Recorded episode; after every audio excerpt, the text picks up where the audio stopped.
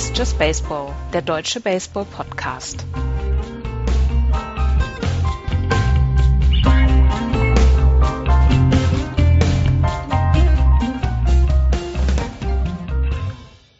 Der 25. Februar 2018, vier lange Monate ist es her, seit wir Baseball gesehen haben. Hallo, liebe Leute, zu einer neuen Saison MLB und damit einer neuen Saison Just Baseball. Hallo, Andreas. Hallo. Und hi, Florian. Moin. Da sind wir wieder. Wisst ihr, was das Schlimmste an dieser, an dieser ersten Sendung ist, beziehungsweise an dieser zweiten Sendung? Nein. Dass ich mit euch Nasen jetzt jeden Sonntag bis November wieder verbringen muss. Das ist schlimm? Es war so, Andreas, was ist denn los? es war so Also, schön in den letzten Monaten. Puh.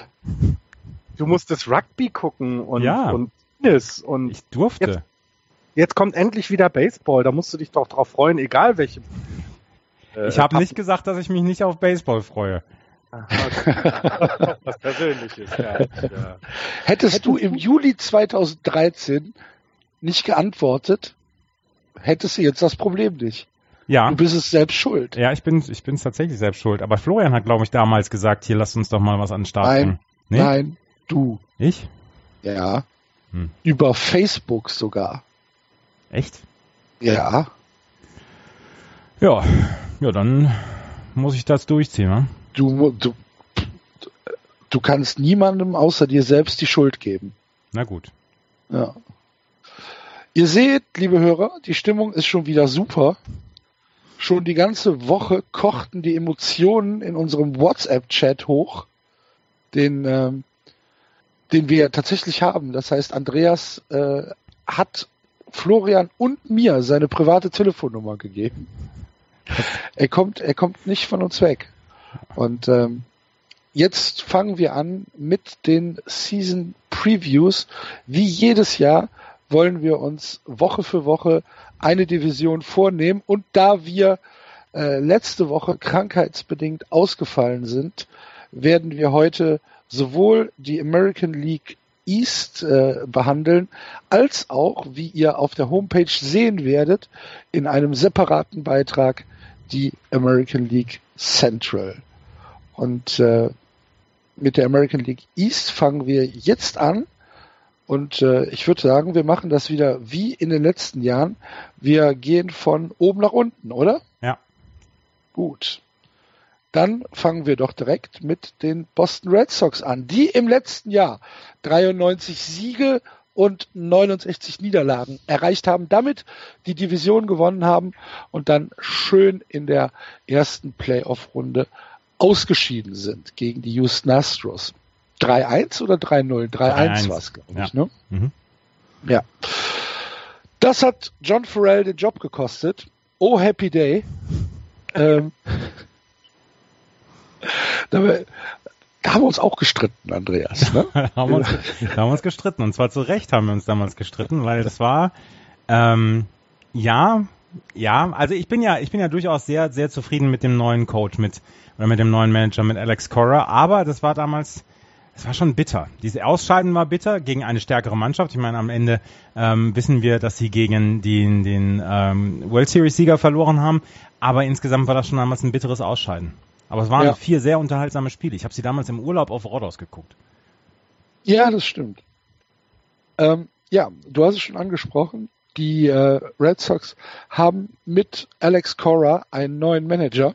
Ein, ähm, ein Manager, der bisher überhaupt keine Managing-Erfahrung hatte, ähm, nur ein Jahr Bench-Coach äh, bei den Houston Astros war und ähm, jetzt im äh, letzten Februar nach der World Series von den Red Sox als neuer Manager ähm, eingestellt wurde. Alex Cora ähm, hat bis 2011 in der Major League gespielt, kommt aus Puerto Rico, war ein Infielder.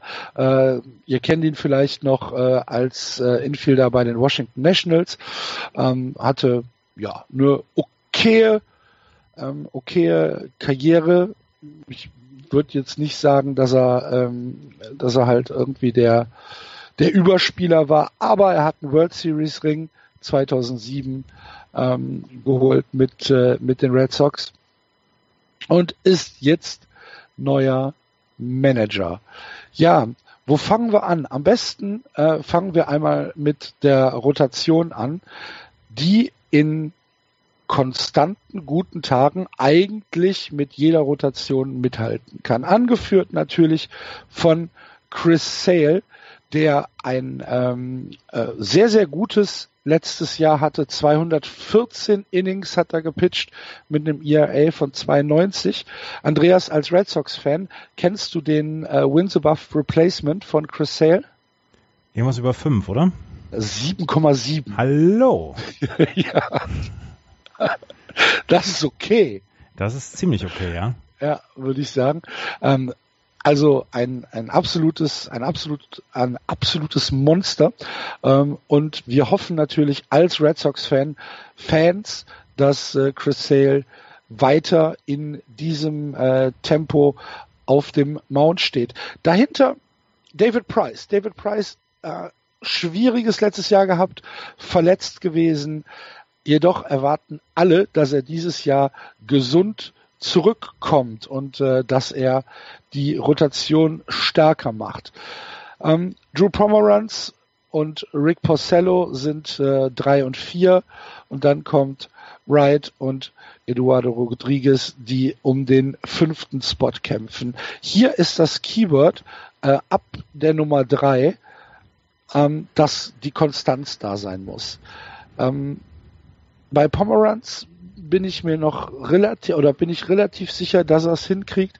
Ab Porcello ähm, mache ich mir so ein bisschen Sorgen, dass äh, die Auftritte von äh, Hui bis Fui gehen können. Und ähm, ja, da müssen wir mal schauen. Aber wie gesagt, wenn die Rotation gesund bleibt und wenn sie einigermaßen Konstanz in ihre Auftritte bekommen können, dann glaube ich, dass sie mit zu den Besten im Baseball gehören und äh, sich vor keiner äh, anderen Rotation verstecken müssen.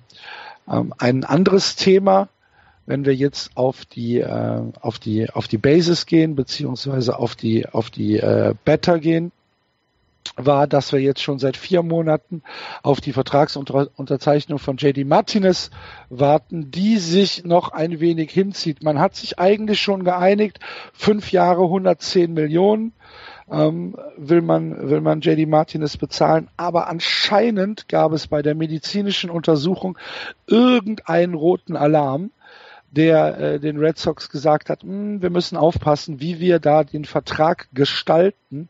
Es bedeutet nicht, dass der Mann verletzt ist. Es bedeutet auch nicht, dass da irgendwas passiert passieren muss.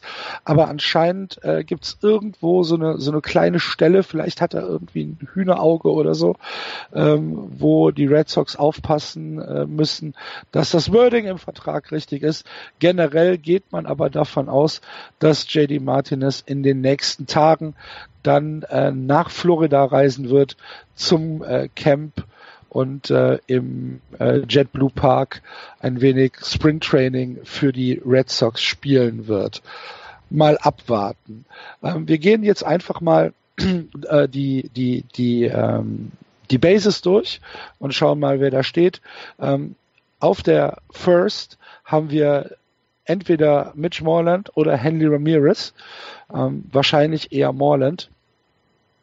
Oder glaubst du, dass Ramirez eher auf, äh, auf, auf First äh, stehen wird? Ist ja eine der spannenden Fragen des Spring Trainings beziehungsweise der nächsten ähm, Wochen und Monate. Wie viel Spielzeit bekommen Mitch Morland und Handley Ramirez, nachdem jetzt wohl JD Martinez verpflichtet worden ist?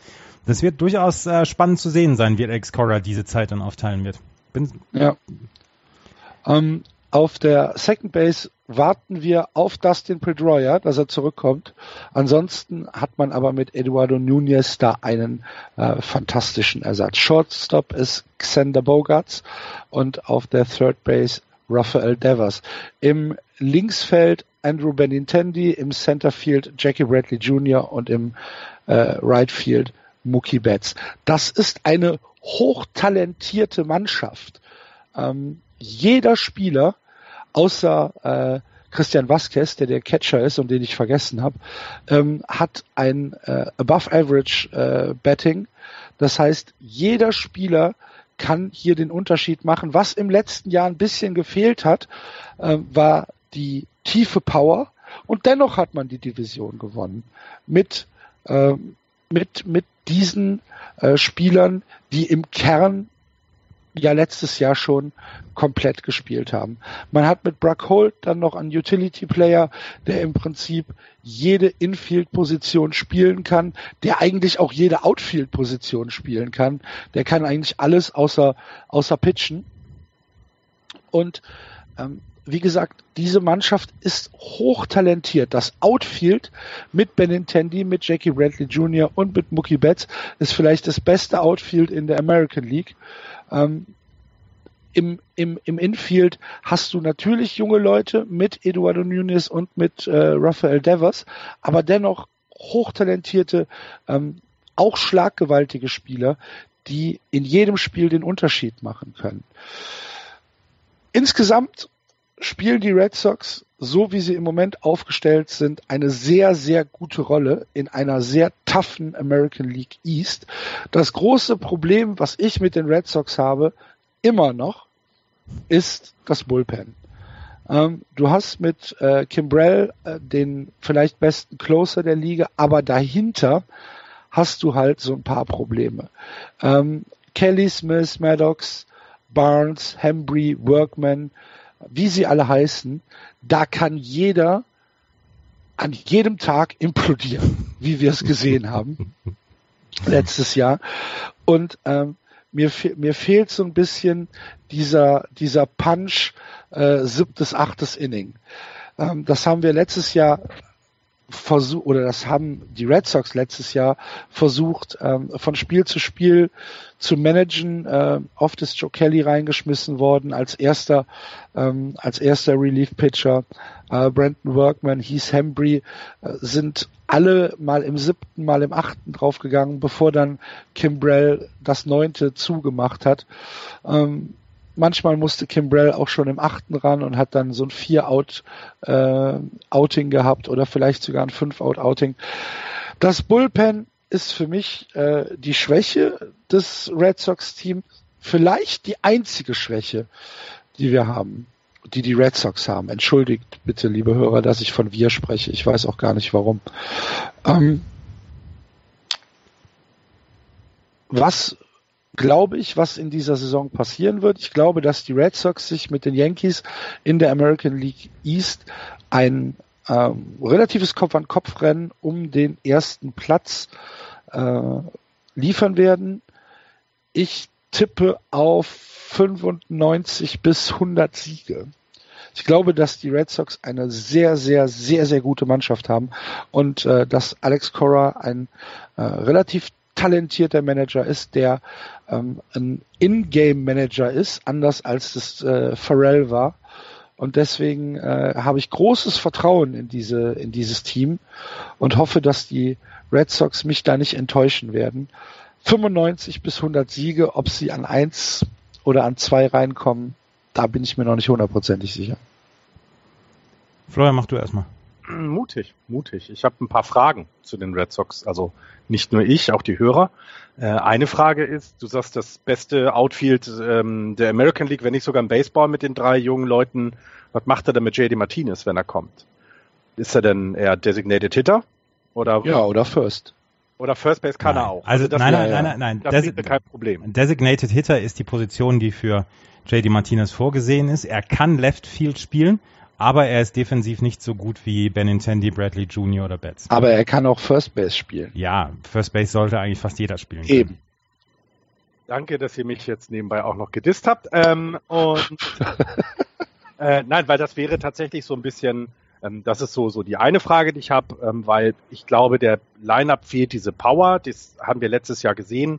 Ähm, es fehlt jemand, der eben nochmal 20, 25 Home Runs äh, mitbringt.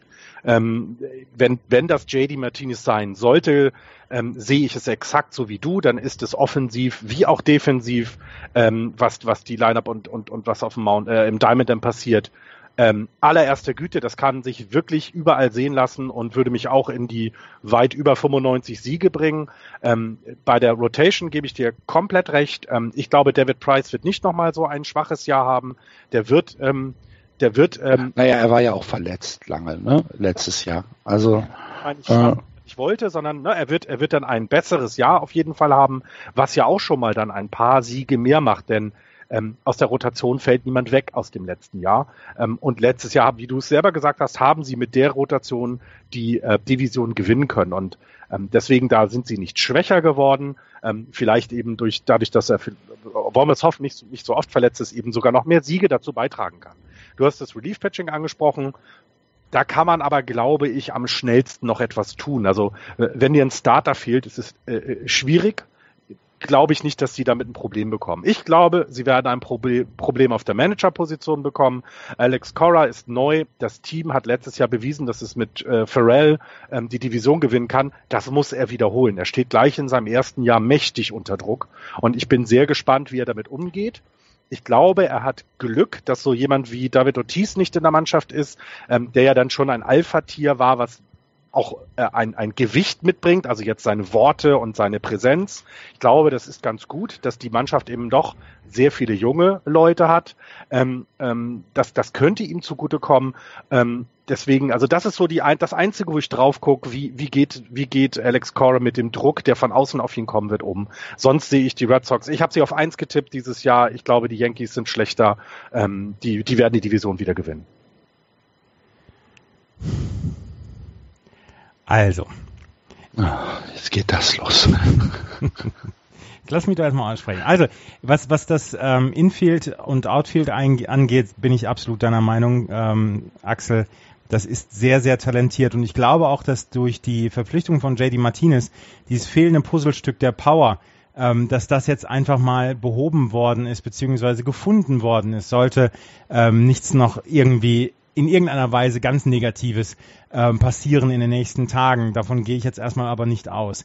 Ich glaube auch, dass ähm, ich bin sehr, sehr froh und sehr glücklich darüber, dass Jackie Bradley Jr. nicht den Club verlassen hat, weil ich glaube, dass wir, ähm, dass es kaum einen besseren Centerfielder gibt in der Abwehr als Jackie Bradley Jr. In der Offensive ist er halt einer, damit wird man leben müssen, ähm, der mal halt heiß und mal kalt läuft. Das ist äh, immer so passiert bis jetzt und ähm, das wird auch dieses Jahr wahrscheinlich nicht viel anders sein.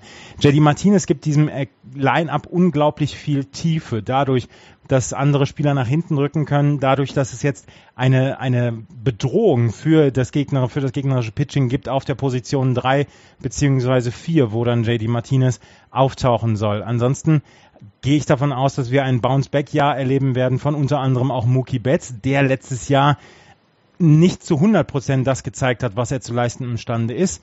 Ähm, ich gehe von einem Bounceback-Jahr aus von David Price, der letztes Jahr in, der, in den Playoffs im ähm, Relief-Pitching einfach fantastische Leistungen gezeigt hat und ich gehe auch davon aus, dass er ähm, dieses Jahr das wieder wiederholen kann. Ich hoffe, dass ähm, Alex Cora das, das Pitch-Management das Innings-Management von Chris Sale absolut in den Griff bekommen wird und dass wir dann am Ende nicht sehen, dass, ähm, dass Chris Sale irgendwann der Arm abfallen wird. Das ist nämlich so ein bisschen die Befürchtung, die ich hier habe, ähm, dass, dass wieder zu viele Innings gleich in den ersten zwei, drei Monaten von ähm, Chris Sale gepitcht werden und dann am Ende wie in den Playoffs letztes Jahr so ein bisschen der Arm abfällt. Das Bullpen, ganz kurz, ganz, ja. ganz, ganz, ganz, ganz kurz.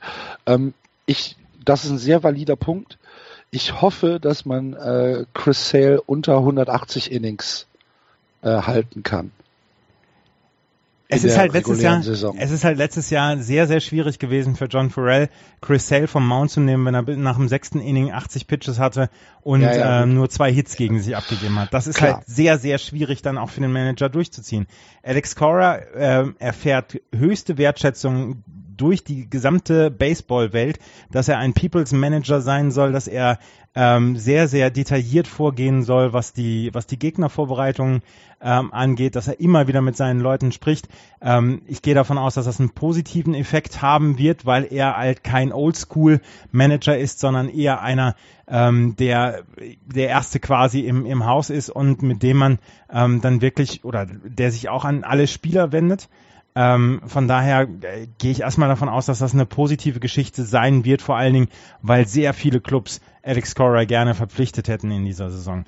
Ähm, dein Bullpen, du hast einen einzigen Namen vergessen, den ich gerne noch mit reinwerfen würde in diese Diskussion fürs Bullpen. Matt Barnes. Nee, das ist Tyler Thornburg, Matt Barnes. Ah, ja, okay. Matt Barnes. Tyler Thornburg, der ist 2016 aus Milwaukee gekommen oder Ende 2016, ist 2017 dann komplett ausgefallen wegen einer Verletzung und hat noch keinen einzigen Pitch geworfen für die äh, Boston Red Sox und den würde ich gerne zusammen mit Carson Smith als Setup-Man für äh, Craig Kimbrell dann mit reinbringen. Carson Smith hat auch nicht immer zu 100 Prozent zeigen können letztes Jahr, ähm, was er drauf hat. Auch er war lange verletzt und er war viel verletzt. Und Tyler Thornburg, wie gesagt, den haben wir noch gar nicht gesehen. Ähm, bei dem Rest, da gebe ich dir, gebe ich dir recht. Wir werden wieder unsere Beißhölzer zwischendurch brauchen diese Saison. Ähm, aber ich glaube, dass diese Truppe gerade durch diese Verpflichtung von JD Martinez und dass man ansonsten sehr ruhig geblieben ist, glaube ich, dass diese Mannschaft ähm, dem Ansturm der New York Yankees wird ähm, Paroli bieten können und dass es ein sehr, sehr interessantes Rennen um Platz 1 und 2 in der nächsten Saison gehen wird. Und dass wir, glaube ich, davon sprechen können, dass ähm, zwei Teams der American League East nächstes Jahr auf jeden Fall in den Playoffs sein werden, weil dafür mhm. sind die Red Sox dann auch zu gut, meiner Meinung nach. Ja, ja, ja, also ähm, das wird ein enger, Wett enger Kampf da oben werden und das wird spannend zu sehen sein, wie auch letztes Jahr schon. Ähm, da, da, äh, da, da können wir uns was auf was gefasst machen. Ähm, wir hatten noch ähm, bisher alle Fragen auch von den Hörern äh, tatsächlich äh, beantwortet von euch, was ich sehr gut finde. Viele Hörer hatten ja vorab uns ein paar Fragen gestellt. Also ähm, die, die, die Sache, die jetzt nicht geklärt ist, für mich ist immer noch, also reicht JD Martinez als Power-Hitter? Ist das der fehlende äh, Punkt oder muss da auch noch irgendwas passieren? Weil Henry Ramirez ist, der fällt ja dann auch weg. Also wenn JD Martinez Designated Hitter spielt, was macht Henry Ramirez dann? Also der ist doch dann, fällt doch dann runter, oder nicht? Ja, Henry Ramirez könnte, Henry, Ramirez, haben, Henry Ramirez und Mitch Morland äh, würden dann äh, um äh, die First Base spielen. Ja. Ja, okay. Ja, überzeugt mich nicht, aber ja, okay. Nehme ich so hin. Also gut, aber es sind auch, wir reden jetzt über Kleinigkeiten, glaube ich, in dem, in dem, in dem gesamten, in dem, im gesamt 40-Mann-Kader von den, von den Red Sox, finde ich. Also ähm, die sind Favorit für, äh, äh, für die American League East und eben mehr, meiner Meinung nach. Wo tippt ihr sie denn? Auf welchem Platz? Ja, ich, ich habe ja gesagt, ich kann mich nicht entscheiden zwischen eins und zwei, aber dann kommt jetzt noch der, der Fanboy-Bonus äh, dazu, also tippe ich sie auf eins. Mit, was habe ich gesagt, zwischen 95 und 100 Siegen, mit 98 Siegen. 91 ist 91,5 ist das Over-Under, was ich so gefunden habe, äh, worauf sich geeinigt wurde. Sicheres Geld, Over. Ja, würd, würde ich würde ich äh, jetzt so auch sagen, ja. Was hast du, Andreas? Ich, sag, ich sage auch, dass sie auf Platz 1 landen werden. Und das hätte ich bis vor ein paar Tagen, bis JD Martinez äh, als Verpflichtung bekannt gegeben worden ist, hätte ich das nicht gedacht. Aber da wir diesem Jahr oder dieses Jahr ja einem, einem sehr speziellen Free Agent Market beiwohnen dürfen, ähm, hat sich das so ein bisschen rausgezögert. Ich glaube auch, dass sie auf Platz 1 kommen werden. Und dass es eine ganz, ganz knappe Nummer zwischen ihnen und den New York Yankees gibt. Wir hatten eine Hörerfrage. Ähm, ob wir daran glauben, dass es zwei Teams aus der American League äh, geben kann, die 100 Siege knacken können. Glaubst du, dass äh, es die Red Sox und die Yankees sein können? Also es sind ja, äh, es gibt nur diese Möglichkeit, dass es die Red Sox und die Yankees ja, sind, meiner Meinung nach. Du kannst die Indians halt auch noch mit dazu Ach so, nehmen, ne? ach so, das meinst du. Aber aus der American League East gibt es nur diese beiden. Teams. Nee, ich glaube, es ging um die gesamte American League. Ähm, haben wir halt lange nicht mehr gehabt, oder? Ja. ähm, ich glaube es eigentlich geil. nicht. Ich glaube es eigentlich nicht dadurch, ähm, dass sie, dass die Liga dann doch relativ ausgeglichen ist. Ja, wir haben vier Teams, die wir, glaube ich, fast als Gesetz, äh, als Gesetz setzen können für die Playoffs. Aber ich kann es mir im Moment nicht so richtig vorstellen, dass wir so ein, so ein Hauen und Stechen bekommen. Ja. Aber 100 Siege würde ja auch bedeuten, dass es sehr viele schlechte Teams in der American League geben muss. Also, ähm, weil, also ich, ich finde es schwierig. Also so viele zwei Teams mit 100 Siegen ah, halte ich halte ich nicht unbedingt für nötig. Wir werden äh, äh möglich. Wir werden so 95, was du gerade gesagt hattest, Axel, auf jeden Fall über 91 Siege haben für die, für die Red Sox und dann wird es eben einer weniger für die Yankees sein. Vielleicht kriegen wir sogar ein 163. Spiel, das wäre ja mal cool. Das können wir dann, das, da, da würde ich mich dann, glaube ich. Ja, super, äh, mit, mit zwei Teams, die 99 Siege haben, noch 163 genau. Spiel. Da freue ich mich jetzt schon drauf. Ah. und, ah, ja, also deswegen. ja, Leider ein Arzttermin an dem Tag. Ja, nachts um zwei. Ja. ja, also deswegen, ich glaube das eher nicht. Ich glaube auch nicht, dass wir zwei Teams mit 100 Ja. Gut. Müssen wir jetzt über den Elefant reden, der im Raum steht? Mach mal. Ich bin ja nicht dran, ich, zum Glück nicht. Ja, der Elefant, der im Raum ähm, ist, ist ähm, das ist Giancarlo Stanton, der, der der große Fisch war im letzten Jahr, der bei den New York Yankees unterschrieben hat und äh, von den von den Miami Marlins zu den New York Yankees getradet worden ist, für gar nicht so viel Gegenwert, wie man das eigentlich meinen möchte. Auf jeden Fall ähm, ein Team der New York Yankees, was letztes Jahr in 2017 das Team Nummer eins in Sachen Home Runs war, hat sich noch mit Giancarlo. Andre, Andreas, ganz kurz. Freut ihr euch auch so sehr auf die Preview der Marlins? Ja. die musst du machen, Axel. Es wird, es wird ein Schlachtfest. so viel als kleiner Teaser. Entschuldige bitte, dass ich dich unterbrochen habe. Kein Problem. Die äh, Yankees, wie gesagt, letztes Jahr erster in Sachen Home Runs gewesen, sind dieses Jahr ähm, verstärkt dann auch noch mit ähm, Giancarlo Stanton, der von den Miami Marlins getradet worden ist. Und letzten Endes, es gab nicht so viele Teams, die hätten für ähm, Giancarlo Stanton traden wollen. Ähm, aber die Yankees gehörten dazu und sie sind jetzt wieder das Evil Empire und sie sind jetzt endgültig wieder zurück, weil letztes Jahr haben sie schon ein Jahr hingelegt, womit man nicht unbedingt zu 100 Prozent gerechnet hatte, weil sie eine wirklich richtig gute Saison gehabt haben, angeführt mit Aaron Judge und ganz vielen anderen Jungstars, die ähm, dann dafür gesorgt haben, dass die Yankees einen Playoff-Spot sich geholt haben, dann in der ersten Runde gegen Minnesota gewonnen haben, dann die Cleveland Indians in der Division Series überrascht haben und dann ähm, die Houston Astros in ein siebtes Spiel ge äh, gezwungen haben. Ich meine, wir müssen dran zurückdenken. Die Houston Astros, ja, sie haben die World Series gewonnen, aber sie waren in einem siebten Spiel mit den Yankees und was wäre passiert, hätten die Yankees dieses Spiel gewonnen? Dann würden wir vielleicht jetzt über einen World Series Sieger sprechen, der sich dann da noch mit, äh, mit ähm, Giancarlo Stanton ähm, verstärkt hat.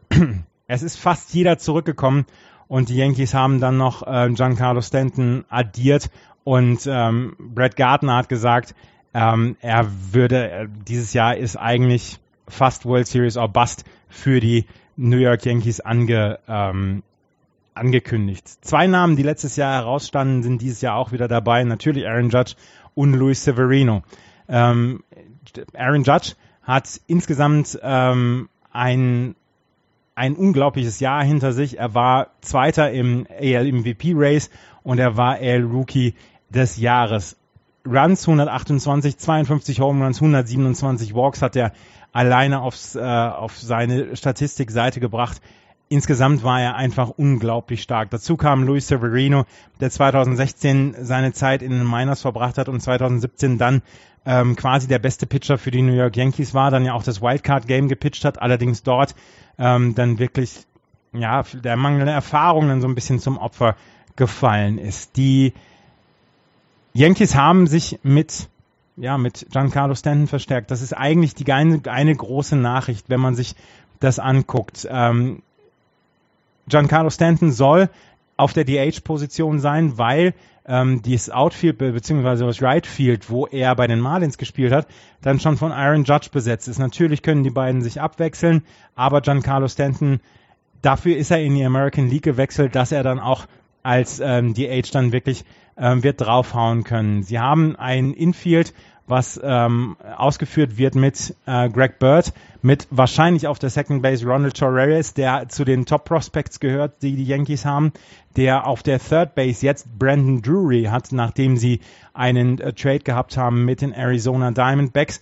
Ähm, und ähm, sie haben die den Shortstop mit Didi Gregorius, der letztes Jahr dann schon Shortstop gespielt hat. Ähm, sie haben ähm, wen haben sie denn nochmal verloren? Wer ist denn nochmal gegangen? Entschuldigung, wenn ich das jetzt gerade mal sehen muss. Auf jeden Fall, ähm, das Left Field hat Brad Gardner im, in, im nächsten Jahr wieder, Center Field Aaron Hicks oder äh, Jacoby Ellsbury, jemanden, den man in der Offseason verzweifelt versucht hat, ähm, dann loszuwerden und im Right Field wird dann Aaron Judge das Right Field dann ähm, beherrschen, beziehungsweise sich mit ähm, Giancarlo Stanton abwechseln. Starling Castro ist gegangen unter anderem zu den Miami Marlins ja im Trade mit ähm, äh, über zu Giancarlo Stanton. Wir haben ähm, Stanton auf der DH-Position, wir haben dann das Starting Pitching und das ist die große Unsicherheit für mich bei den New York Yankees. Man hat mit Luis Severino jemanden, der letztes Jahr unglaublich gut gepitcht hat. Man hatte mit CC Sabathia jemanden, der einen Bounceback hier hatte. Man hatte mit Masahiro Tanaka jemanden, der bisweilen brillant gepitcht hat, aber bis, bisweilen dem die Bälle auch um die Ohren geflogen sind. Ähm, Sonny Gray war noch mit dabei, aber der noch nicht zu 100% bei den Yankees angekommen zu sein scheint. Und wir haben dann noch mit John Montgomery jemanden, einen von den ganz jungen Leuten, der letztes Jahr dann auch noch äh, größtenteils in der Triple A gepitcht hat. Wenn ich eine Schwachstelle ausmachen möchte bei den New York Yankees, dann ist es das Starting Pitching. Und ähm, das ist vielleicht nicht gut genug für allerhöchste Ansprüche. Das äh, Relief Pitching, das ist anders ähm, als bei den Red Sox. Da haben wir dieses dreiköpfige Monster mit Dylan Betances, mit Aroldis Chapman und mit David Robertson. Dazu kommen noch Tommy Canley, Chad Green, Adam Warren, Jason Shreve. Also das ist wirklich ganz, ganz stark, was die, ähm, was die New York Yankees dann im Relief Pitching aufbieten können. Sie haben ein unglaublich gutes Outfield. Sie haben ein gutes bis sehr gutes Infield. Sie müssen sich auf ein, zwei junge Leute verlassen. Ronald Torres zum Beispiel auf der Second Base äh, Position. Auf der Third Base Position stand im Depth Chart bis letzte Woche noch Miguel Andrucha, auch einer von den Top Prospects von den Yankees, weil sie bis dahin keinen hatten. Jetzt haben sie Brandon Drury von den, ähm, von den Arizona Diamondbacks geholt, der 2017 ein gutes Jahr hatte mit einem 267er Average, 317er OBP. Das war in Ordnung und das ist für eine, für ein Line-Up, was ja jetzt schon wirklich sehr, sehr furchteinflößend ist, ist das eine wirklich fast perfekte Ergänzung. Der hat dann auch die ähm, Erfahrung und könnte eventuell im Laufe des Jahres dann ähm, dann auch den, den Platz an Miguel Andrucha abgeben, je nachdem, wie der dann in der ähm, Minor League dann ähm, ja agieren wird. Und ähm, wie gesagt, für mich ist die große Frage das Starting Pitching. Ansonsten ist das ein Team, was fast komplett ist. Und wenn wir uns das angucken, ähm, wenn wir Gary Sanchez und ähm, Giancarlo Stanton und Greg Bird zum Beispiel hintereinander bringen in, im Line-Up, ähm, wenn wir dann in der, auf der 6, 7 dann noch Brad Gardner haben, dann äh, Didi Gregorius ähm, haben, dann ist das ein unglaublich starkes und homogenes Line-Up. Und ich glaube, da können wir uns auf einige Home Run Festivals bei den New York Yankees einstellen und müssen uns einstellen. Und gerade auch, weil das äh, Right Field bei den New York Yankees so ähm, ja, so kurz ist, glaube ich, werden sehr, sehr viele Bälle nächstes Jahr das Stadion dort verlassen. Ähm, wie gesagt, für mich ist die große Frage das Starting Pitching bei den New York Yankees. Ich bin sehr gespannt, ob CC Sabathia, der nochmal einen Jahresvertrag bekommen hat, nochmal so ein Jahr hinlegen kann wie letztes Jahr, wo er wirklich zuverlässig war. Sonny Gray muss besser werden. Ähm, Masahiro Tanaka muss konstanter werden und Luis Severino muss nachweisen, dass er diese Klasse hat, ähm, wie letztes Jahr angedeutet, dann könnte es ein sehr, sehr gutes Jahr werden für die Yankees.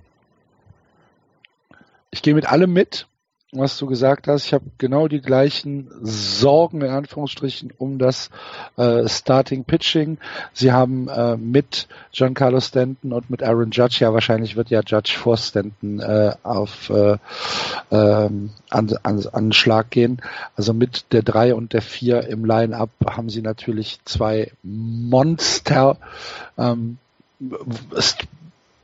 zerreißt mir immer noch das Herz, wenn ich an Giancarlo Stanton denke, dass er jetzt äh, bei den bei den Yankees spielen muss, der arme Kerl im Evil Empire. Aber ähm, eine Frage habe ich an dich, äh, Andreas. Was äh, glaubst du, was passiert mit Gleiber Torres? Ja, das ist ähm, eine sehr sehr gute ähm, eine sehr gute Frage. Er könnte ähm, er könnte auf der Third Base spielen, er könnte auf der Second Base spielen und äh, er wird. Glaubst du denn überhaupt, dass er spielt? Ja, er wird die die Saison wird auf jeden Fall in der in der Minor League beginnen, weil jetzt haben die Yankees Zeit, ihn wirklich ihm wirklich dieses Seasoning zu geben, wo sie sagen, Ähm, er kriegt jetzt erstmal die At-Bats dann in der Minor League. Ähm, ab wann es dann wirklich notwendig sein wird, ihn hochzuholen, das steht noch auf einem anderen Blatt, aber er wird die, er wird die Saison in der Triple A beginnen und ich glaube, dass wir ihn dann im, im Juli, August dann sehen werden. Sie haben, das ist ja das Problem. Sie haben im Moment eine der besten Teams der Liga und dann haben sie noch fast eines der besten Farms, eine der besten Farms der Liga, weil sie halt in den letzten Jahren sehr viel dafür getan haben. Ähm, das, das, sehe ich auch als, als, als eine Sache, da musst du sehr, sehr gut managen dieses Jahr. Ähm, denn du willst Contender sein und du musst aber ja trotzdem an die jungen Leute denken. Du musst sie hochbringen, ähm, damit sie dann ähm, dir nächstes Jahr ja weiterhelfen können. Und Corner Infield sehe ich so ein bisschen als die problematischeren Position. Ähm, und was ihr jetzt zum Starting Pitching gesagt hat, ich glaube, wir können, wir können uns bei CC Sabathia und auch bei dem, bei Tanaka können wir uns aber darauf verlassen, dass sie so um die 150 Innings, 160, lass es vielleicht 170 Innings sein, die kriegen sie schon hin. Ich glaube, dafür sind sie noch stabil genug. Und bei der starken Offensive ist es dann auch nicht schlimm, wenn der ERA dann in Richtung 3,8, 4-0 geht. Ich glaube, da geht es eher darum, dass sie äh, Innings fressen und das meine ich würde auch diese Rotation hinbekommen. Ähm, und von Gray und Severino erwarte ich, dass die das Team dann in Starting Pitching tragen. Das traue trau ich denen noch zu. Ähm, und dann kann der Super Bullpen kann das übernehmen. Also ähm, die, die, das große Fragezeichen ist die, das Starting Pitching, denke ich auch, aber die kriegen das schon gut gelöst, glaube ich. Ach, eins müssen wir noch sagen, natürlich haben auch die Yankees in, an ihrem Managerposten was gemacht. Aaron Boone ist ein neuer Manager und hat Joe Girardi abgelöst. Und da sieht man auch so ein bisschen, ähm, letztes Jahr, äh, die Verstimmung zwischen Joe Girardi und den New York Yankees schien so ein bisschen vergiftet zu sein und äh, dann hat man sich gedacht, oh komm, wir haben zwar die American League Championship Series erreicht, aber wir machen jetzt mal einen neuen Manager weiter. Sie haben einen ähnlichen Ansatz gewählt wie die Red Sox, einen sehr jungen Manager mit Aaron Boone, jemanden, der ganz, ganz neu dazugekommen ist, der noch keine einzige Managing-Position hatte bislang. Und ähm, ich bin auch sehr gespannt darauf, wie er mit diesem Roster dann klarkommen wird. 94,5 over under. 94,5. Boah. Die Red Sox waren bei 91,5 und die Yankees bei 94,5. Ja. Uh. Also Fangraphs äh, hat auch so, so Predicted Wins und die sind nur ein Sieg auseinander, 94 Yankees. Ja, aber das finde ich deutlich schwieriger, hier ein Over and Under zu setzen.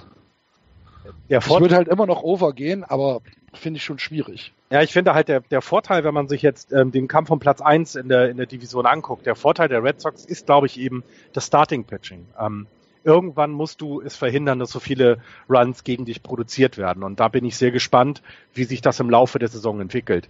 Ähm, wir werden wahrscheinlich ein Team haben, wo drei Leute über 30 Home Runs schlagen, wenn nicht sogar über 40. Mit, mit äh, Sanchez darf man auch nicht vergessen. Das ist kein schlechter Hitter, der kommt auch noch dazu in diese äh, Reihe.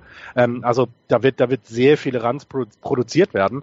Aber Baseball ist ja zum Glück ein Sport, der nicht nur über die Offensive gewonnen wird, sondern eben auch über die Defensive. Und ähm, deswegen würde ich die Yankees auch auf Platz zwei tippen, ähm, immer mit dem Hinweis, das ist ein Spiel, die ich zwischen den Yankees und den Red Sox sehe. Das wird ganz, ganz eng werden. Ähm, ich tippe sie auf Platz zwei. Und natürlich in Playoffs. Also ich glaube, alles andere wäre mutig, anders zu tippen. Ich habe ja auch. Ich gehe mit. Ich habe ja auch auf Platz zwei. Ist mir schon wieder viel zu harmonisch. Wenn ich nachher erstmal die White Sox dran habe, dann werdet ihr alle staunen. Nein, wird nicht. Scheiße. Okay. Dann äh, gehen wir doch jetzt mal weiter und äh, schauen in den Sumpf. Die Tampa Bay Rays, ja. bei dem schönsten aller Stadien in der MLB, haben letztes Jahr mit einer Payroll, die auf Platz 29 der Liga geführt worden ist, 80 Siege erreicht. Das ist nicht so schlecht. Ähm, sie haben die ganze Zeit ungefähr so um die 500er ähm, Grenze rumgespielt. Insgesamt eine sehr gute Saison gespielt. Dafür, wie gesagt, dass äh, dieser Roster eigentlich komplett runtergerockt war und ähm, dass dieses Jahr dann nochmal weitergelaufen ist. Ähm, sie waren Siebter in äh, Betting Average Against und Achter im ERA insgesamt letztes Jahr. Unter anderem natürlich angeführt von einer, von einem perfekten, von einem super Starting Pitching, was sie letztes Jahr hatten. Und ähm, das dieses Jahr nicht ganz so vollführt wird oder weitergeführt wird. Aber ähm, was eventuell sogar wieder auf den gleichen Wert hinauslaufen sollte wie im letzten Jahr. Chris Archer war das Ace der Tampa Bay Rays, hatte 34 Starts insgesamt.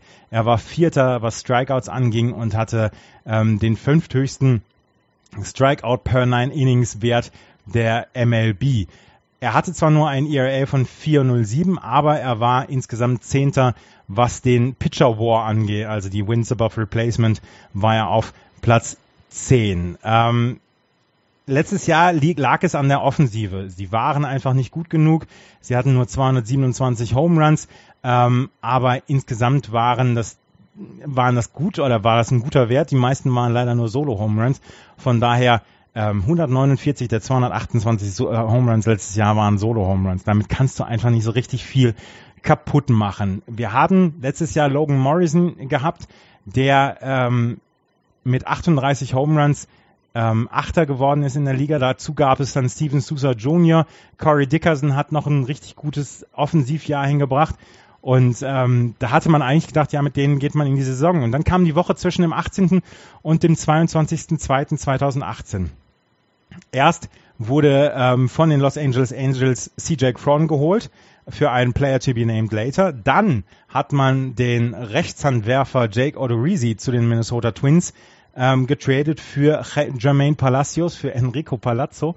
Dann haben wir ähm, den Trade von Brandon Drury zu den New York Yankees. Das war ein Drei-Team-Trade, wo auch die Tampa Bay Rays mit ähm, involviert waren. Die haben Nick Solek bekommen von den New York Yankees und sie haben Steven Sousa Jr. zu den Arizona Diamondbacks ähm, getradet. Steven Sousa Jr., das Right Field ähm, letztes Jahr beackert hat und einer der besseren Right Fielder defensiv war. Der war zusammen mit Kevin Kiermeier, ähm, war er einfach ein sehr, sehr, sehr guter Spieler fürs Outfield. Kevin Kiermeier, von dem sehen wir jede, jede paar Tage sehen wir Highlight-Videos.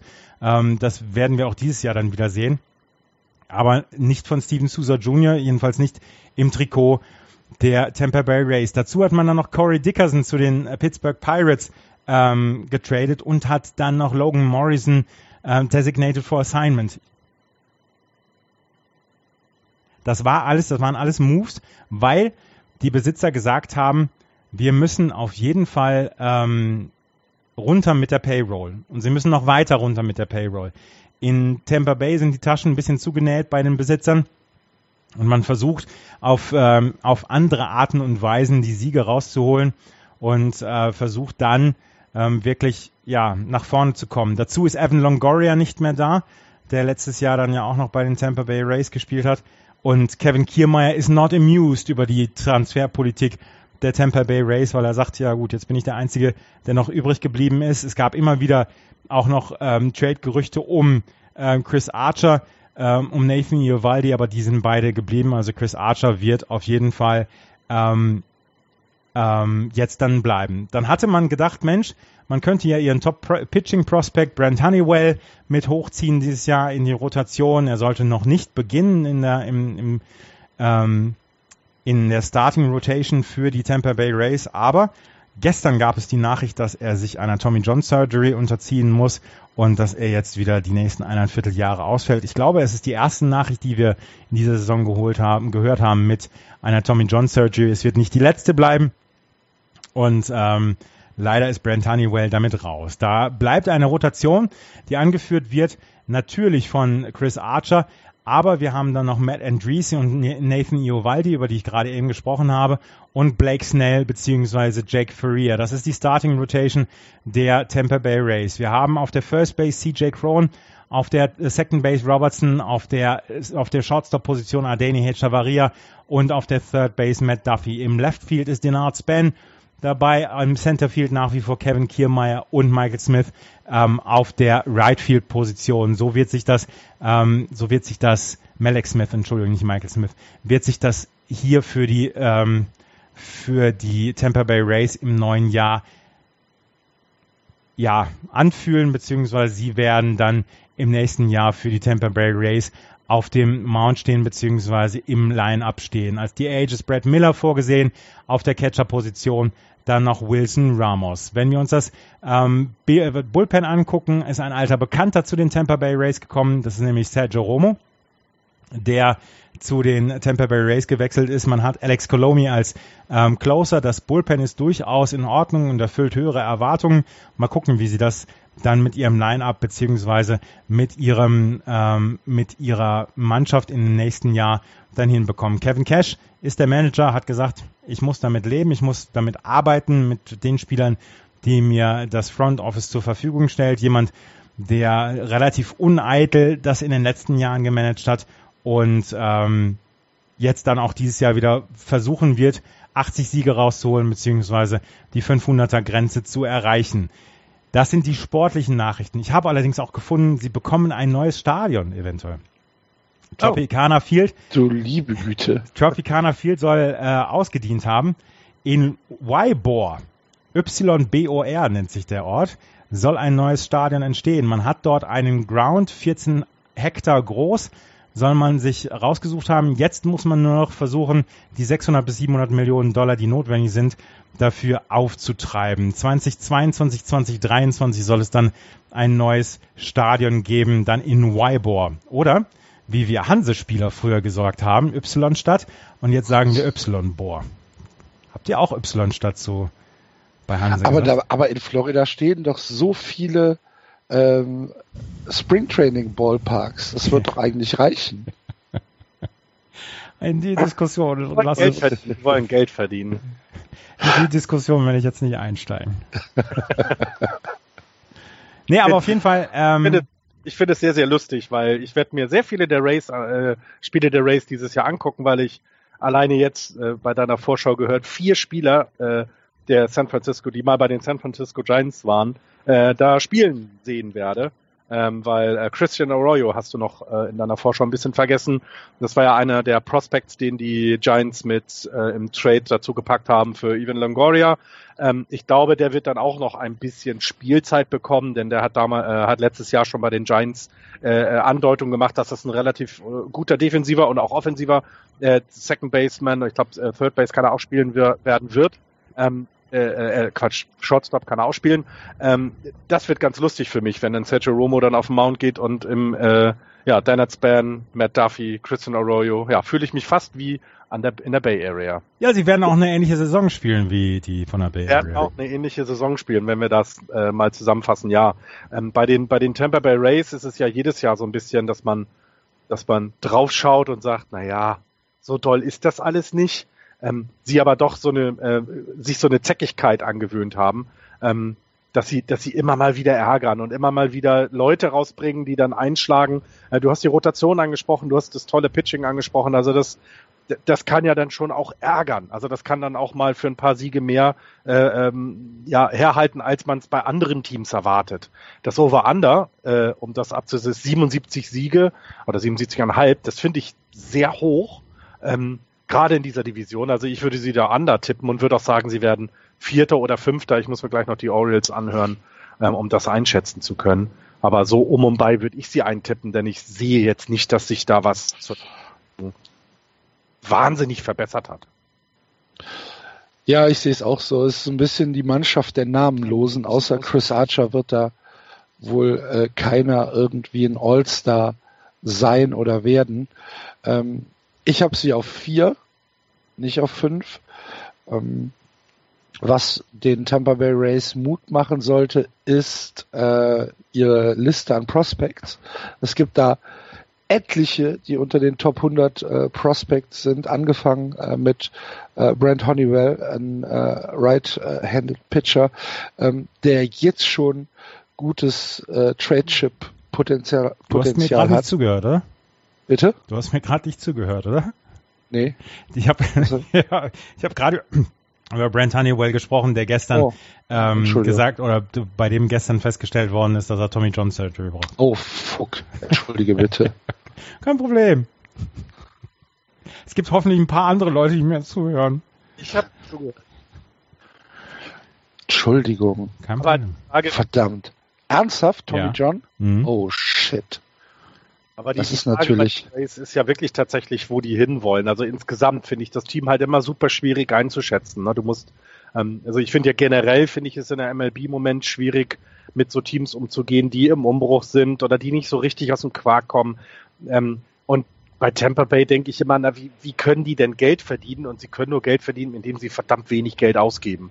Ähm, das, äh, ne, die, der Fanzuspruch ist nicht allzu groß da unten im Sumpf. Ähm, es, ja, auch ein neues Stadion zieht jetzt nicht plötzlich, keine Ahnung, 10.000 Leute mehr. Ähm, das würden dann wahrscheinlich Erfolge oder eine gute Mannschaft machen. Nur für die musst du wiederum Geld ausgeben. Also es ist ein ganz merkwürdiges äh, überhaupt in der gesamten MLB ein ganz merkwürdiger Umgang im Moment mit solchen, ja noch nicht mal Mittelklasse-Teams, was den Markt angeht. Das sind ja Low-Market-Teams und super schwierig im Moment. Ja, wo habt ihr sie denn? Ich habe sie auch auf vier. Ja, ich würde vier oder fünf. Ich gucke gleich mal, was äh, Andreas mir noch über die Orioles sagt.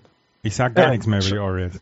Axel mir über die Orioles erzählt, ähm, weil ich sehe Toronto dieses Jahr dann auf drei, aber. Ähm, ja, dann setzt die Race mal auf vier. Okay. Ja, okay, habe ich gemacht. Also äh, kurz, ich weiß, äh, wir äh, machen natürlich dieses Jahr auch wieder das Tippspiel. Das werden wir dann rechtzeitig veröffentlichen. Ihr könnt dann auch wieder eure Tipps abgeben, ähm, so wie letztes Jahr es gewohnt seid. Ähm, ich trage das jetzt für uns nur schon mal alles ein. Ja. Sicher. Da muss ich ja Toronto auf vier nehmen, ne? Naja. Nee. Äh, auf drei, Entschuldigung. Mhm. Ja. Mhm. Und mit Toronto machen wir jetzt auch weiter. Genau. Ja, letztes Jahr äh, keine Playoffs für die Blue Jays ähm, und so ein bisschen ganz, also ich fand die Offseason sehr merkwürdig. Ist auch wieder so, so, ach, so, so ein Team, was man so super schwer einschätzen kann, finde ich. Ähm, es hat sich nicht viel getan. Also es ist nicht, nicht jetzt so, dass da wahnsinnig viel Veränderung ähm, passiert ist. Sie haben Curtis Granderson dazu geholt, ähm, haben sie ein Jahr gegeben. Äh, Randall Gritchuk äh, kam in einem Trade. Ähm, dazu. Ähm, natürlich der mega Blockbuster-Vertrag, also ein Vertrag für Josh, Josh Donaldson, äh, wo ich aber immer noch der Meinung bin, es ist auch jeden, jeder Cent wert, ähm, ihm, ihm das zu geben. Ähm, Marcus Strada ist für ein Jahr gekommen und Jamie Garcia auch. Ähm, und weggegangen ist nur der Dominic Leon, ein, ein Pitcher. Also so richtig verändert hat sich's in, in ja irgendwie so, ja es ist immer noch ein wundervolles Team in der Offensive. Du hast also mit Troy Tulowitzki, du hast Justin Smoke, du hast Josh Donaldson, du hast also Leute, die dir wirklich offensiv richtig gut produzieren können und es auch Spaß machen sollte, denen zuzugucken. Ähm, aber sie sind letztes Jahr schon nicht aus dem Quark gekommen und ich habe so ein bisschen das Gefühl, man will einen Übergang schaffen. Ähm, die ähm, äh, Prospects der Blue Jays werden jetzt Jahr um Jahr besser bewertet, weil sie älter werden, weil neue dazukommen. Ähm, das heißt, da wächst so ein klein wenig äh, äh, ran, was noch ein bisschen reifen muss. Ähm, trotzdem möchten sie in ihrem Markt natürlich noch weiter ja, spektakulären Baseball bieten und den hast du mit den Spielern, die ich gerade genannt habe, natürlich. Ähm, hast du die Möglichkeit, das auch zu tun. Ähm, die, Entschuldigung, ähm, äh, ich habe gerade einen Frosch im Hals, Entschuldigung. Ähm, das äh, Starting Pitching ähm, aus dem, äh, für das Jahr 2018 haben wir Marcus Stroman, äh, J.A. Happ, Marco Estrada, Jaime Garcia hatte ich gerade genannt, Aaron Sanchez und Joe Bianchi wurde hier genannt als potenzielle äh, Sechster, der sich das dann vielleicht mit Sanchez oder ähm, mit, mit Garcia dann mal ähm, tauschen will. Ähm, ist meines Erachtens aber noch die größte Schwäche der, der äh, Toronto Blue Jays, die, die, das Positive in der Offensive ähm, wird hier ein bisschen wieder abgeschwächt. Wir haben ähm, kein richtiges richtiges Ace, also du hast keinen, keine Ahnung, 2.0 ERA-Pitcher in den Reihen, ähm, auf den du irgendwie setzen kannst. Das hat sich so ein bisschen, bisschen gewandelt. Ähm, sie sind aber Meinung nach ähm, ähm in der Lage, auch da sich ein bisschen zu verbessern. Also ähm, Aaron Sanchez hat Potenzial, der könnte, äh, wenn er gesund wird, ähm, wieder ein, ein gutes Jahr kriegen und dann reicht das eben schon meiner Meinung nach in dieser Division den dritten Platz anzugreifen ähm, und vielleicht sogar ein klein wenig Richtung Playoffs zu stielen. Äh, äh, weil bei der Offensive muss ja irgendetwas passieren. Bei der Offensive muss ich es ja schaffen, ähm, auch mal kom äh, ähm, ja, kompetitiv mitzumachen. Ähm, ähm, ich mag diese Lineup immer noch. Ich finde, ähm, also hier wird im Moment so ein bisschen spekuliert, Granderson an der Position 1, dann Donaldson, Smoke und Morales. Das klingt echt nicht übel. Danach dann eben Trolowitzki, Gritschok und, ähm, und ja, die letzten drei dann Solate, Pillar und Martin, also Kevin Pillar, äh, auch noch im Outfit spielend. Ist so ein bisschen das, wo ich denke, das, das hat genug Potenzial, Runs zu produzieren. Und ähm, mein, mein großes, großes Fragezeichen ist das Starting Pitching und der, der, das Bullpen. Das ist so ein bisschen das, wo ich denke, ähm, da, da werden wir Probleme bei, äh, bei Toronto bekommen und, ähm, und, und natürlich muss man es dieses Jahr in American League East sagen, ist, ist halt auch die, die, ähm, die Konkurrenz. Es ist eben, es sind die Red Sox, es sind die Yankees, die eben hier viele, viele Siege auch den Blue Jays klauen werden, weil sie dann doch etwas stärker sind. Ähm, was ich, ähm, worauf ich, also worauf die Leute tatsächlich gucken sollten, ist, gibt es dieses Jahr schon ähm, Prospects, die sie hochziehen? Sie haben zum Beispiel eben, und das finde ich sehr lustig, den Vladimir Guerrero Jr. Ähm, ähm, als Prospect bei sich. Das ist genau der Sohn von Vladimir Guerrero, der bei den äh, Blue Jays jetzt in der Minor League oder Triple A spielen wird, so rum. Ähm, Bobby Chat ist auch sehr, sehr hoch bewertet, ähm, ein Sohn eines, eines Hall of Famers. Ähm, und ähm, ja, ähm, da, da könnte etwas heranwachsen, was wir vielleicht dieses Jahr noch nicht sehen, aber 2019 definitiv. Das sehe ich, äh, da, da sehe ich auf jeden Fall was. Und ähm, da könnten dann die vielleicht besseren Jahre wieder anfangen, weil mit Josh Donaldson hast du jetzt fünf Jahre jemanden verpflichtet, der dir auch nächsten fünf Jahre gute Leistung bringen kann. Und das ist so, so, ja, wieder so ein Team im Halbumbruch, nicht Umbruch. Sie werden besser sein als die letzt, als letztes Jahr. Ich sehe sie als äh, auf Platz drei ähm, und bin, bin sehr, sehr gespannt, wie, ja, wie sie es dieses Jahr offensiv auf die Reihe kriegen. Dann, also letztes Jahr haben sie es ja nicht ganz so zur Zufriedenheit aller äh, äh, äh rumgebracht. Und äh, Over-Under stehen sie bei 81. Super schwierig einzuschätzen, aber genau das äh, stellt, glaube ich, auch gerade das Team der Blue Jays dar. Schwierig einzuschätzen, wie sie denn tatsächlich in der Lage sind, Leistung zu bringen. Andreas? Ich finde die Blue Jays ja durchaus spannend. Ähm, was, was du gesagt hast, ist mit dem, mit dem Line-Up bzw. mit der Rotation. Marcus Stroman, J.E. Hepp, ähm, ähm, dann Sanchez, Aaron Sanchez. Aaron Sanchez ist wohl der größte, der größte X-Faktor, den die Blue Jays haben. Wenn er zwar in 2016 anschließen kann, dann haben wir hier vielleicht eine der besten Rotationen der Liga. Wenn er es nicht schafft, wenn er wie 2017 dann ausfällt die ganze Zeit, dann könnte aus diesem, aus dieser durchaus äh, verlässlichen Rotation dann gleich mal eine ganz große Unbekannte werden.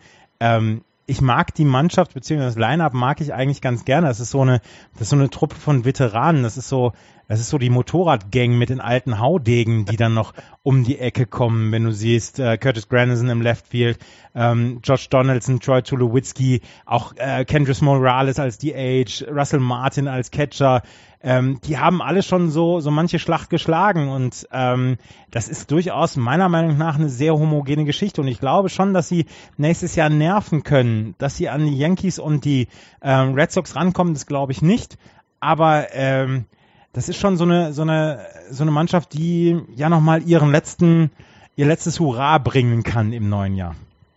Ja, ja. Also eben. Ich, ich hoffe das eigentlich auch, weil äh, gerade Tulowitzki, Donaldson, das sind schon, das sind schon Spieler, die man ja auch gerne mal ein bisschen länger sieht ähm, und denen man vielleicht, äh, denen man dann auch mal einen Erfolg gönnt. Ähm, ich ich sehe es halt super schwierig, ähm, weil es gerade in der American League East so viel, äh, so wenig zu gewinnen gibt, wenn du dir die Red Sox und Yankees anguckst. Das ist halt einzige. Habt ja. ihr den, habt ihr den äh, Streit zwischen Marcus Stroman und den Blue Jays mitbekommen? Nein. Um, äh, Marcus Stroman hat ähm, ja. Bitte? Ja, sorry, ja, hatte ich, aber erzähl. Äh, Marcus Stroman äh, war halt in Vertragsverhandlungen und äh, hat halt 6,9 Millionen äh, gefordert fürs Jahr. Äh, die Blue Jays haben ihm dann 6,4, glaube ich, bezahlt, nee, 6,5. Und ähm, es muss wohl ein ziemlich wildes Meeting äh, gewesen sein, weil Strowman danach äh, auf Twitter gegangen ist und äh, geschrieben hat, äh, dass der Club ihm jetzt fünf Stunden gesagt hätte, wie scheiße er doch wäre. Und ähm, dass ihm das äh, dann doch ziemlich zugesetzt hat, aber äh, er sagt, er freut sich trotzdem auf das Jahr. Äh, dennoch äh, ist das etwas, was er nicht vergessen wird. Und ähm, das hat dann wohl für Aufregung gesorgt und dann musste er antanzen bei Ross Atkins, beim äh, General Manager in Toronto. Und dann muss, ähm, muss er nochmal einen ganzen Tag äh, mit dem äh, gemietet haben. Und äh, ja, das äh, ist, so ein, ist so ein bisschen Clubhouse-Konzern gerade in, in Toronto, dass äh, äh, das Front Office wohl äh, mit den Spielern tatsächlich äh, äh, Viehmarkt betreibt und äh, den Spielern halt auch ganz klar sagt, du bist eigentlich viel zu schlecht, äh, wir bezahlen dir nur das und das, wenn du es nicht äh, haben willst, dann geh halt. Ja, und das, das, also ich hatte mir, das ist leider in meinem äh, Aufzeichnungsdokument ganz am Ende gewesen. Ähm, da stand nämlich auch sowas drin, äh, wie, also dieses Klappers, dieses, wie ist das, wie, wie, ja, wie ist die Chemie zwischen äh, ähm, Office und, und den Spielern, das eine. Und ähm, was ich noch aufgeschrieben hatte, ist, die müssen, die, die, die ersten neun Leute müssen ordentlich produzieren. Es gibt wenig hinten ran. Also offensiv ist da steht schon die steht schon das auf dem Platz, was auch da ist und und, und leisten kann. Ähm, das ist auch so ein bisschen könnte auch so ein bisschen dann ein Problem werden, weil ähm, ähm, Andreas hat es gerade angedeutet.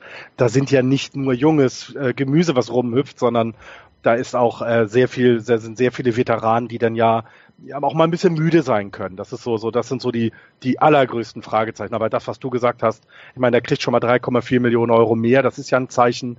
Ähm, aber ja, es ist halt ja nicht gut kommuniziert worden. Mhm. Das kann man so sagen. Wie, wie hast du gesagt, war das Over-Under? Äh, 81. Ich oh. Knapp under. Ja, und eine positive Nachricht noch, äh, Roy Hallidays Jersey wird am ja. ersten, am Opening Day äh, retired werden. Das, das hat er verdient, der Doc. Äh, das wird bestimmt ein sehr emotionaler Opening Day in Kanada. Jawohl. Seht ihr auch auf drei? Ich habe sie mhm. auch auf drei, ja. Ja. Das heißt, wir tippen tatsächlich die American League East gerade alle gleich. Deswegen kann sie auch gar nicht so laufen dann am Ende. ja, ich muss mir das nochmal überlegen. Ich, ich glaube. Herzlichen Glückwunsch an die Baltimore Orioles ja, zu genau. einer fantastischen Überraschungssaison. Ah, super. Ich freue mich jetzt schon wieder auf, auf mehrere ähm, Close-ups von Buck Showalter. ja, und äh, vor allem das Lustige ist, ihr, ihr sprecht ja immer mit dem Tippspielsieger. Ähm, das heißt, Boah. meine Tipps sind ja die richtigen. Also könntet ihr vielleicht mal auf die Sonnenseite des Tippspiels kommen. Kann ja auch sein. Der Mic Drop Moment ja, bei genau. Just Baseball in der ersten Sendung schon. Fantastisch. Wollen wir die American League East abschließen? Gerne, ähm, ohne die Orioles zu besprechen. Ja, es, es geht ganz schnell. ähm, Gute Nachricht für die Baltimore Orioles Fans. Äh, Manny Machado ist im Camp angekommen. Er wird also die Saison als äh, Oriole beginnen. Hilft der Mannschaft wahrscheinlich nicht viel weiter. Ich kann mir auch ehrlich gesagt nicht vorstellen, dass er ähm, äh, im, am Ende des Jahres noch äh, in Baltimore sein wird. Gucken wir mal. Ähm, die Orioles haben ein paar Probleme die es äh, für dieses Jahr sehr, sehr schwierig machen wird, äh, Contender zu sein. Ähm, wir fangen mal mit den einigermaßen positiven Dingen an. Ähm, das ist ja das Betting, was äh, im letzten Jahr schon äh, ein bisschen schwächer war als in 2016. Gut, 2016 war auch ein relatives Freak-Jahr mit äh, Chris Davis und, und Mark Trumbo, die beide äh, wieder ein bisschen auf den Boden der Tatsachen zurückgeholt worden sind. Dennoch hast du äh, im Infield mit äh, Chris Davis und äh, äh, wie heißt der, der Schub? Äh, Jason? Jonathan. Jonathan. Jonathan äh, Schub. Ähm, hast, hast du Leute, äh, die sicherlich für den einen oder anderen Run gut sein werden. Shortstop wird Manny Machado spielen. Äh, es gab ja die Überlegung, wen äh, setzt Buck Showalter auf Third Base und wer spielt Shortstop. Äh, Im Moment sieht es aus, dass Manny Machado Shortstop spielen wird und die Third Base mit äh, Beckham besetzt werden wird. Ähm, und im Outfield hast du dann äh, mit äh, Mancini und äh, Trumbo äh, links und rechts zwei Leute, die normalerweise auch DH spielen könnten. Und äh, im Center, im Centerfield wird es ähm, Jones sein, Adam Jones, der äh, dort in ähm, Campton Yards das Center bewachen wird. Das ist alles okay. Das ist jetzt nichts Überragendes, das ist aber okay, äh, ne, ein okayes Lineup, wo du sagst, ja, da, da können Runs produziert werden. Ähm, wie gesagt, das, das Outfield mit, mit links und rechts gefällt mir nicht so richtig gut, weil ähm, sowohl Mancini als auch äh, Mark Trumbo sind nicht die, äh, die überragenden Outfielder, die könnten halt auch gut und gerne beide DH spielen. Ist aber in Ordnung, können, können sie schon machen. Das große, große, große Problem in Baltimore ist halt einfach das Pitching. Äh, das Starting Pitching. Das Bullpen ist eigentlich recht gut, aber das Starting Pitching ist das riesengroße Problem. Sie haben als Ace haben sie äh, Kevin Guzman, der letztes Jahr ein ERA von 2,68, äh, 4,68 hingelegt hat. Dahinter hast du Dylan Bundy mit einem äh, 4,24er. Dann äh, kommt äh, Chris Tillman und Chris Tillman ähm, liegt irgendwo bei 7, irgendwas. Warte, ich guck noch mal nach. 7,84 im letzten Jahr. Ähm, Genoa, Castro, Asher und Keschner laufen da noch mit so in die Rotation. Das wird so ab äh, Platz 4 wird es äh, wahrscheinlich eine Day-to-Day-Entscheidung, wer äh, vier und fünf in der jeweiligen Rotation sein wird aber die sind alle austauschbar und alle auf einem sehr, sehr mäßigen Niveau austauschbar. Ähm, die Orioles haben äh, ein riesiges Problem, was das Starting Pitching angeht und in dieser Power Division, in dieser American League East, die ähm, Runs am laufenden Band produzieren kann. Von den Red Sox über die Yankees bis auch äh, zu den, äh, zu den äh, Blue Jays äh, hast du äh, damit eigentlich keine Chance. Ähm, ich würde, ich würde mir fast wünschen, äh, dass die Orioles ein bisschen äh, wettkampfbereiter wären. Ich sehe es aber nicht. Und äh, wenn du überlegst, dass du praktisch in jedem Spiel ab dem vierten Inning überlegen musst, wie du jetzt dein Bullpen einsetzen kannst oder einsetzen musst, dann läuft das über 162 Spiele der gesamten Saison. Läuft das nicht gut. Ähm, ich kann mir nicht vorstellen, dass die Orioles über 70 Siege kommen. Ich sag mal, 70 ist das Maximum. Und sie werden äh, ziemlich klar letzter werden in der American League East. Das Over and Under ist 73.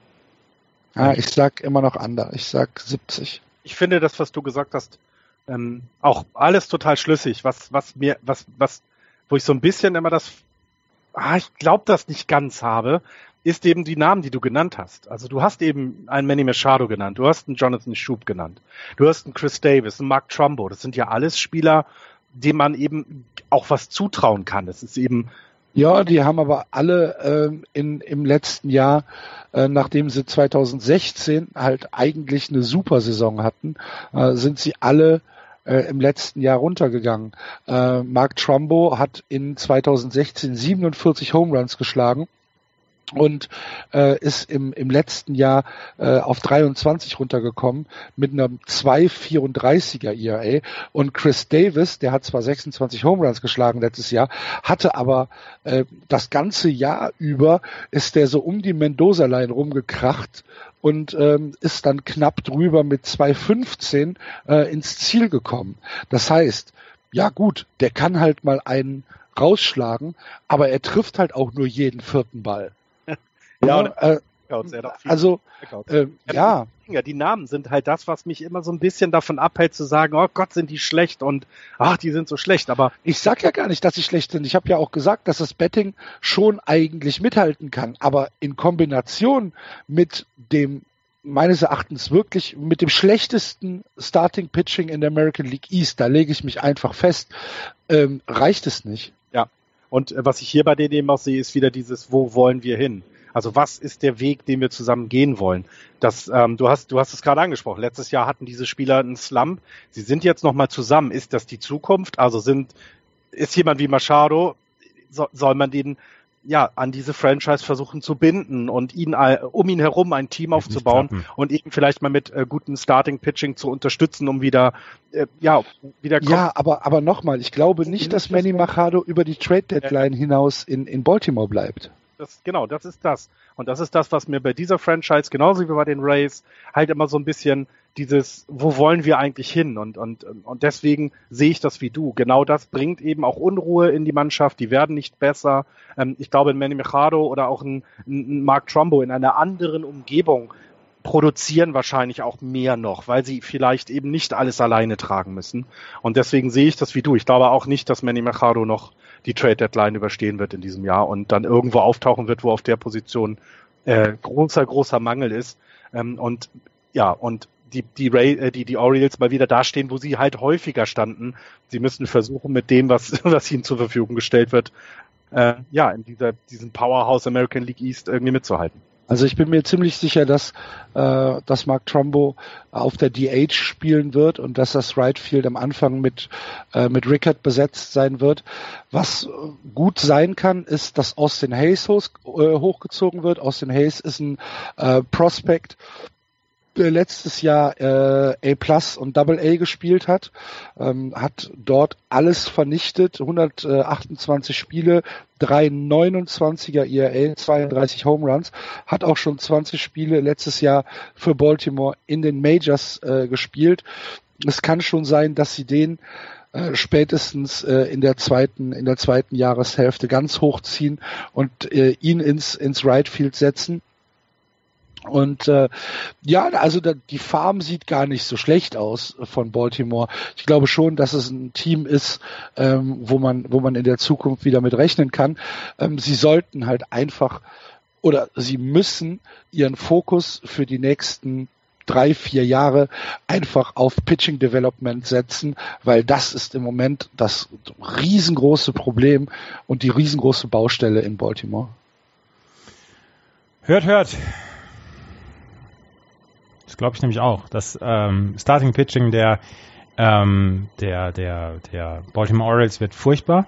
Auch wenn sie jetzt ja noch Andrew Cashner geholt haben, der letztes Jahr in Texas ein wirklich gutes Jahr hatte und äh, bei dem sie hoffen, dass er auch dieses Jahr ein gutes Jahr haben wird. Aber ob das so kommen wird, das steht noch in den Sternen. Ansonsten, Manny Machado wird, glaube ich, auch nicht die Saison bei den ähm, Baltimore Orioles beenden. Er hat ja gesagt, er wird auf keinen Fall irgendwo anders einen Vertrag unterschrieben, äh, unterschreiben. Der geht auf jeden Fall in die ähm, Free Agency. Das würde dann auch den Trade-Wert für ihn dann schmälern. Das heißt, wenn man dann noch versucht, für ihn was zu bekommen, wird es auch nicht so viel sein, weil man, äh, weil der, weil der tradende Verein dann sagt, ja gut, ähm, wir wissen nicht, ob wir ihn über die Saison hinaus halten können. Deswegen werden wir hier nicht so viel bieten können. Und auch das schwächt natürlich die Baltimore Orioles. Ähm, sie haben nach wie vor meiner Meinung nach eine, eine Mannschaft, die ähm, durchaus mithalten kann. Aber ähm, ich glaube nicht, dass es dieses Jahr zu was reichen wird. Und ich glaube auch, dass sie auf Platz 5 einlaufen werden. Ähm, bin sehr gespannt, wie es, wie es laufen wird. Aber wie gesagt, das Starting Pitching ist einfach ungenügend. Das muss man so sagen. Und da gibt es auch nicht wirklich viel Platz für Hoffnung, meiner Meinung nach. Bei mir sind sie auf fünf und ich sage 70 Siege. Ja. Also ich würde bei den 71 sogar auch undergehen, ja. Sehe ich genauso. Ja, viel mehr habe ich auch nicht. Dann sind wir doch ähm, einig. Was ist das erste Mal, dass wir eine Division komplett gleich getippt haben. Ich glaube ja. Ich, glaub, ich glaube mhm. ja. Ähm, dann freuen wir uns auf die American League East. 30 Tage sind es, glaube ich, noch, ne? bevor es losgeht. 28. Das März geht's los. Bitte? 28. März geht's los. 28. März sind noch 30, ist doch gut. Mhm. Ähm, nee, ist doch gar nicht wahr. Naja, wir haben einen kurzen Februar, das, ne? Ja, trotzdem. 31, okay, na gut. Ähm, dann äh, freuen wir uns auf die American League East und ihr, liebe Hörer, hoffentlich mit uns. Ähm, das war die erste Vorschau im neuen Jahr 2018. Wir hoffen, ihr hattet Spaß. Äh, wenn ihr auf die Homepage geht, seht ihr das jetzt auch schon die äh, Vorschau für die Central online geht, äh, online ist und ähm, könnt ihr euch ja vielleicht, wenn ihr Bock habt, direkt danach anhören. Aber wenn nicht, dann nicht. Äh, jetzt ist erstmal die Division East besprochen. Ähm, wir freuen uns über eure Kommentare auf Facebook, auf Twitter, natürlich im Blog und ganz besonders würden wir uns natürlich über ein paar Rezensionen bei iTunes freuen und natürlich ebenso, wenn ihr ein bisschen Lust habt, dieses kleine Hobbyprojekt von uns ähm, zu unterstützen, dass wir vielleicht mit Serverkosten nicht ins Minus geraten. Das wäre so super, super, super toll. Und äh, ansonsten bleibt uns nichts anderes zu sagen als Danke fürs Zuhören. Bis nächste Woche. Tschüss. Tschüss. Tschüss.